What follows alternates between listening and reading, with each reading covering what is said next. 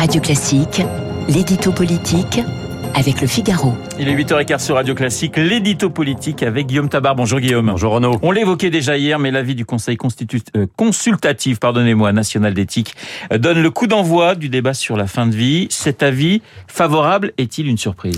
Euh, non, il y a quelques années, le CCNE s'était déjà prononcé sur l'euthanasie. Il avait rendu un avis défavorable et François Hollande avait alors modifié sa composition en y nommant des personnes clairement favorables à une évolution législative sur la fin de vie. Euh, Cet avis d'hier, qui est effectivement un feu vert, était donc prévisible. Alors bien sûr, il y a des avis contraires qui se sont exprimés en son sein et l'avis lui-même n'est pas sans restriction, hein, en soulignant notamment qu'il s'agit de rég- régler le cas de situations extrêmes comme certaines maladies incurables. Mais enfin, c'était le feu vert attendu par les partisans d'une légalisation de l'euthanasie active et du suicide assisté. Cela va évidemment colorer la suite du débat. Alors en lançant cette convention citoyenne, Emmanuel Macron sait-il d'avance sur quoi elle va aboutir? Alors, le chef de l'État certifie que rien n'est tranché d'avance. Il permet qu'il ne cherchera pas à peser sur la décision, même s'il ne cache pas son inclinaison personnelle pour le modèle belge, euh, qui au passage d'ailleurs est l'un de ceux qui a conduit au plus grand nombre de dérives. L'Élysée a fait un long communiqué hier pour insister sur la nécessité d'un débat approfondi et serein, sur la nécessité de l'écoute de tous les points de vue.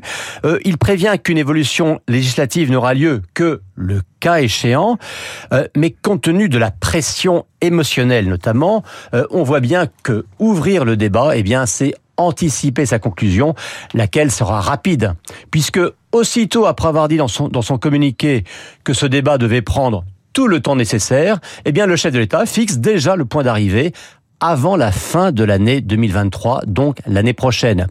Et si on avait encore un doute, euh, Lynn Renault, un légérie des pro-euthanasie, l'a dit sans détour dans Le Parisien, oui, le président est favorable à une loi, il me l'a dit, et l'Élysée n'a pas démenti. Guillaume, quelle place aura le Parlement dans ce processus? Alors déjà, il en aura une, ce qui est un changement par rapport à la Convention citoyenne pour le climat.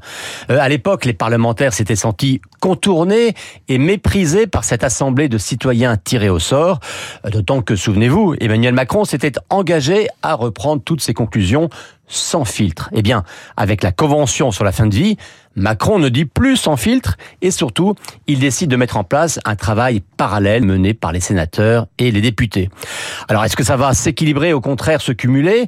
Ce qui est sûr, c'est que dans la foulée de la proposition de loi d'Olivier Falorni, euh, la nouvelle présidente de l'Assemblée, euh, Yael Braun-Pivet, entend bien faire du Parlement le fer de lance de ce que ses partisans appellent une avancée sociétale.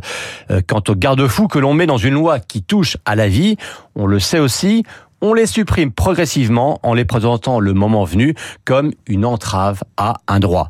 Donc vous voyez, pendant quelques mois, on aura sans doute un débat intéressant, mais la réponse finale, elle, ne fait guère de doute. L'édito politique signé Guillaume Tabar. Tout de suite, les stars de l'info avec Guillaume Durand. Guillaume, quand même, en bon cagneux, signe, euh, ou plus- en tout cas, cite Lynn Renault.